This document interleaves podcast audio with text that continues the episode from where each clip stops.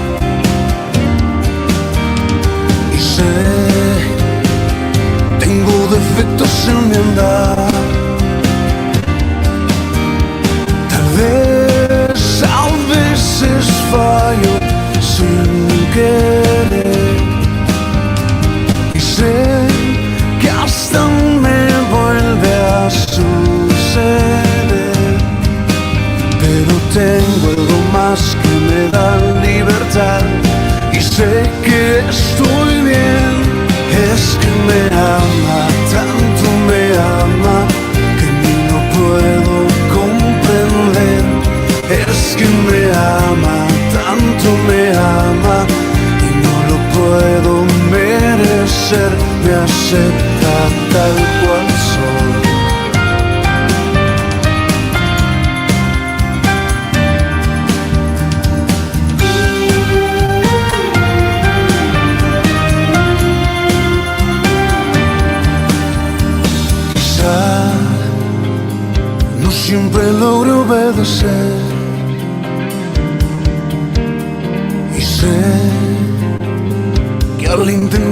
vayaré. Mas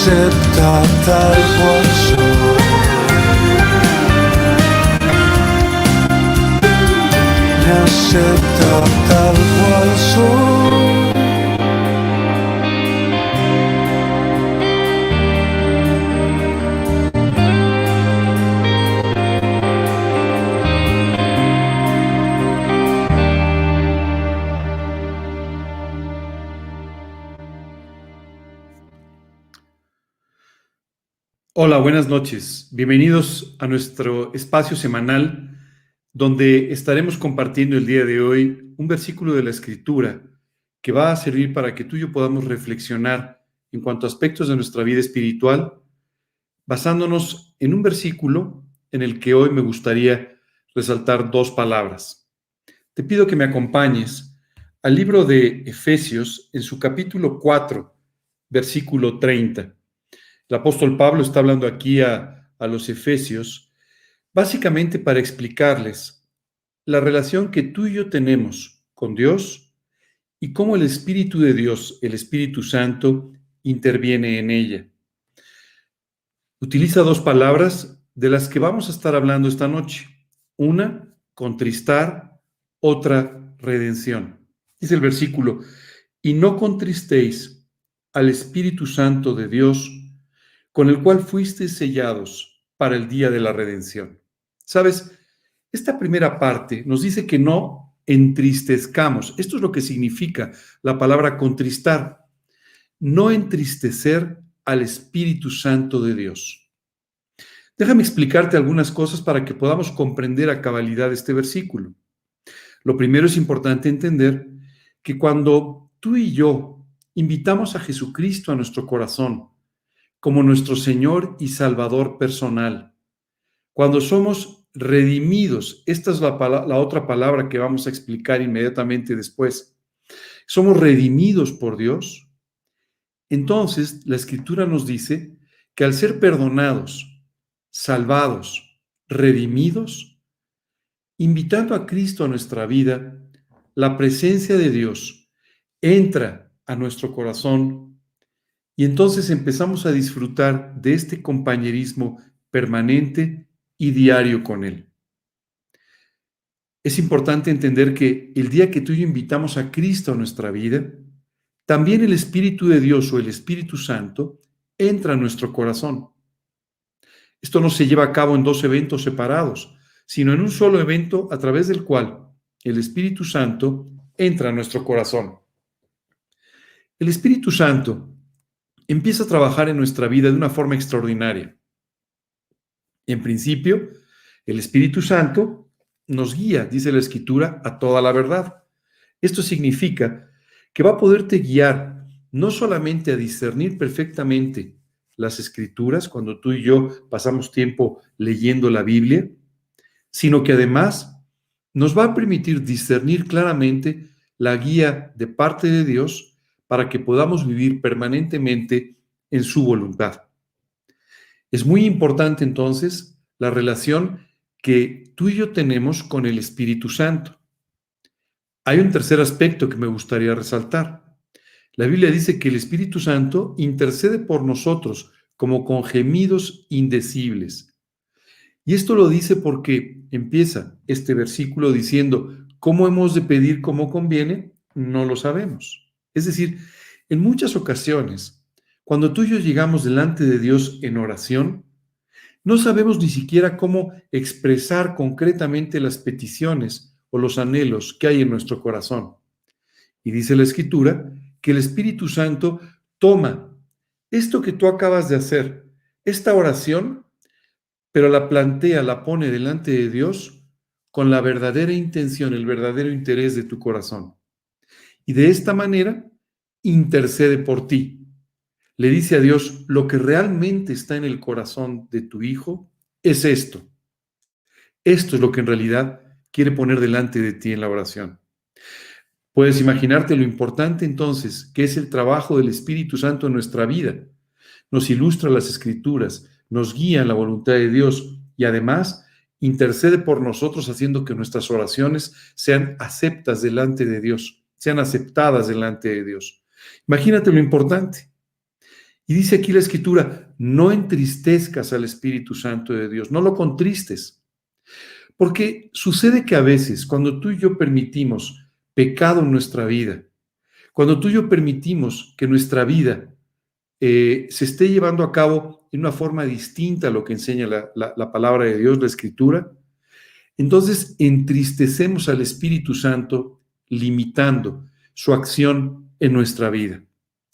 Imagínate, lo que estamos haciendo es limitar el trabajo de Dios en estos tres aspectos importantes de los que habíamos hablado. Dice la escritura entonces, no contristes al Espíritu Santo de Dios. Y dice, con el cual fuisteis sellados. Y esta parte es muy importante, porque lo que la Biblia nos dice es que cuando tú y yo invitamos a Cristo y recibimos al Espíritu Santo en nuestra vida, nuestra vida literalmente es sellada a través del Espíritu Santo para de esta manera confirmar nuestra redención. Aquí estamos llegando a la segunda palabra importante en esta noche, redención. ¿Qué significa la redención? Redención es un término que explica en forma amplia lo que en el pueblo de Israel sucedía cuando alguien, por ejemplo, quedaba viuda, cuando alguien había perdido a sus padres, cuando alguien pasaba por una situación complicada en la cual el familiar más cercano era invitado a redimir, es decir, a hacerse cargo de las deudas de la persona, hacerse cargo de su situación económica. Si recuerdas, en el libro de Ruth, en el capítulo 2, nos habla de una mujer, Noemí, que regresa a Israel después de haber pasado por toda una tragedia familiar, después de haber perdido pues a su, esposo y a sus dos hijos, y regresa con una de sus nueras a reinstalarse en este lugar en Israel. Cuando los familiares se enteran de lo que ha sucedido, empiezan a observar la vida de Noemí y hay un hombre, un hombre llamado Boz, que empieza a buscar quién es el que al que le corresponde redimir, para finalmente encontrar con que él es la persona que tiene que hacer esto, redimir. ¿Y sabes qué hace? Se hace cargo de la vida de Noemí y de su nuera, de Ruth, con quien contrae matrimonio. Qué precioso ejemplo, porque literalmente eso es lo que Dios hace con los seres humanos. Toma tu deuda y la paga. Jesucristo pagó en la cruz nuestras deudas. Y de esta manera pasamos a ser parte de un matrimonio espiritual con Dios, descrito por Él en su palabra como la relación entre su Hijo y la iglesia. ¿Sabes? Cuando vos tomó la decisión de redimir, en este caso, hizo una cosa realmente maravillosa. Tanto así que Dios utiliza esta acción de redención para colocar a esta familia que pasó de ser una tragedia o de vivir una tragedia a ser no solamente una familia bendecida, sino parte de la genealogía del Mesías.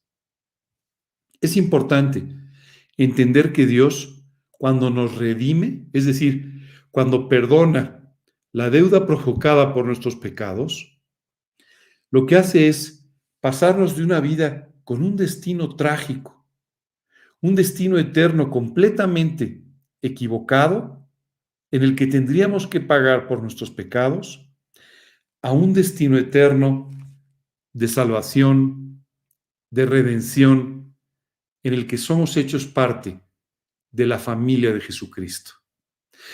Esto en realidad es un cambio, un cambio maravilloso, el cambio que quiere operar en nuestro corazón, el de redimirnos. Esta noche hemos aprendido dos cosas muy importantes. La primera, no contristes al Espíritu Santo de Dios. Aprende a llevar una vida limpia, con un corazón limpio y sin ningún doblez. Lo segundo, tú y yo tenemos que aprender a constantemente recordar que hemos sido sellados por el Espíritu Santo de la promesa que promete que nuestra redención está cerca. Algún día, cuando tú y yo dejemos esta vida y abramos los ojos en la eternidad, podremos ver el resultado de nuestra redención al estar cara a cara con nuestro Señor, siendo liberados de todo nuestro pago de pecados y viviendo la eternidad a su lado. Pon tus ojos en la redención. Pon tus ojos en las cosas eternas. Recuerda que has sido sellado por el Espíritu Santo y disfruta de esta maravillosa redención en lugar de poner todos los días, constantemente, tus ojos en los problemas que aquejan tu vida si esta noche por primera vez nos acompañas, perdón, y estás entendiendo el significado de la redención, hoy quiero decirte que hay esperanza para ti. Que Dios ha salido a buscarte en esta noche, a decirte que te ama, que porque te ama, pagó en la cruz por ti para poderte redimir, que no quiere que sigas cargando con esa deuda de pecados que si no son perdonados, te van a seguir hasta la eternidad, donde tendrás que dar cuentas de ellos. Dios hoy quiere que sepas que se hizo un hombre en la persona de Jesucristo y caminó al monte Calvario para pagar allí clavado cada uno de tus pecados. Tus deudas fueron redimidas.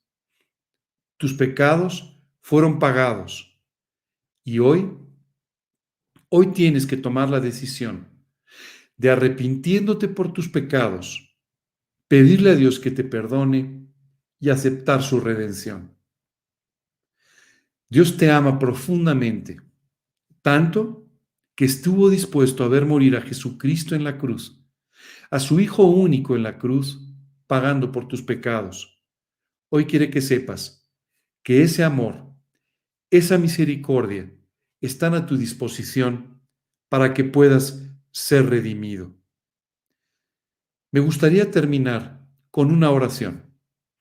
Una oración en la que, si gustas acompañarme, le puedes pedir a Dios que perdone tus pecados, que limpie tu vida, que entre a tu corazón como tu Señor y Salvador, que te dé la presencia del Espíritu Santo como un sello en tu vida espiritual y que te lleve de la mano a pasar una eternidad a su lado. No trates de justificarte hoy con buenas obras o de intentar mejorar tu vida. No vas a pasar de donde estás. Y algún día tendrás que dar cuentas. Por eso murió Jesús. Por eso hoy te estoy invitando a recibirlo en tu corazón. Y es por eso que hoy hemos hablado de la palabra redención. Dios quiere redimirte. No dejes pasar esta gran oportunidad. Terminemos pues con una oración. Te pido por favor que cierres tus ojos, inclines tu rostro y repitas en tu corazón estas palabras con las que me voy a dirigir a Dios. En la segunda parte de la oración voy a orar contigo, pidiéndole a Dios que te enseñe a vivir una vida limpia, sin doblez, que no contriste al Espíritu y que permanentemente haga que pongas tus ojos en esta maravillosa salvación, redención que Dios obtuvo por ti. Acompáñame en esta oración. Vamos a orar. Señor, hoy quiero darte muchas gracias por el amor que tienes por mi vida. Gracias, Señor, por amarme de esta manera. Padre, hoy quiero pedirte que tú me perdones por cada uno de los pecados que he cometido. Perdóname, Señor, por todos los pecados que recuerdo y por todos los pecados que he olvidado. Perdóname, Señor, limpia mi corazón, limpia mi maldad. Y Señor, hoy te quiero pedir, confiando en la sangre derramada por mí en la cruz, por Jesús, que tú me redimas que tú me perdones, que me hagas nacer de nuevo espiritualmente y me des una salvación eterna y una relación personal contigo desde hoy y hasta la eternidad. Señor, entra en mi corazón. Hoy te abro la puerta, te invito a entrar como mi Señor y Salvador. Te pido estas cosas, Dios, en el nombre de Cristo Jesús y para su gloria. Amén. Y Señor, en esta noche quiero pedirte que tú me enseñes a vivir una vida limpia y sin dobleces. Señor, una vida que pueda hacer que tu Santo Espíritu accione con toda libertad, que me guíe a toda la verdad, que me enseñe de la Biblia, que me guíe en tu voluntad. Señor, que pueda vivir una vida de gran bendición. Hoy quiero pedirte esto y pedirte que pongas mis ojos en la redención eterna y me lleves a vivir por la cruz y para la cruz. Te lo pido, Señor, en el nombre de Cristo Jesús y para su gloria. Amén. Amigos, si esta noche seguiste, amigo, amiga, si seguiste esta oración, invitando a Cristo a tu vida, tienes que confiar ahora en esta salvación eterna. Te invito a que comiences a leer la palabra de Dios, la Biblia. Te invito también a que comiences a orar con palabras, con tus propias palabras. Esto es lo que Dios quiere oír. Y si tienes alguna duda, alguna pregunta, te pido que por favor nos la envíes para que podamos ayudarte, podamos explicarte cualquier duda que tengas. Y esto te permita que empieces eh, a crecer espiritualmente. Por otro lado, si el día de hoy tú oraste pidiéndole a Dios que te dé esta santidad, esta libertad de vivir al margen del pecado, hoy te quiero invitar a que continúes, perseveres en esta vida limpia, poniendo tus ojos en la salvación eterna, con toda gratitud permanentemente para con Dios. Con esto me gustaría despedirme. Ha sido un gusto volver a estar con ustedes en vivo y me alegra mucho el poder mandarles desde aquí un abrazo con todo cariño. Nos vemos el próximo domingo a las 11 de la mañana en nuestra predicación semanal del grupo G316 Condesa y el próximo miércoles a las 9 de la noche en nuestro espacio semanal. Que Dios los bendiga. Que tengan una buena noche.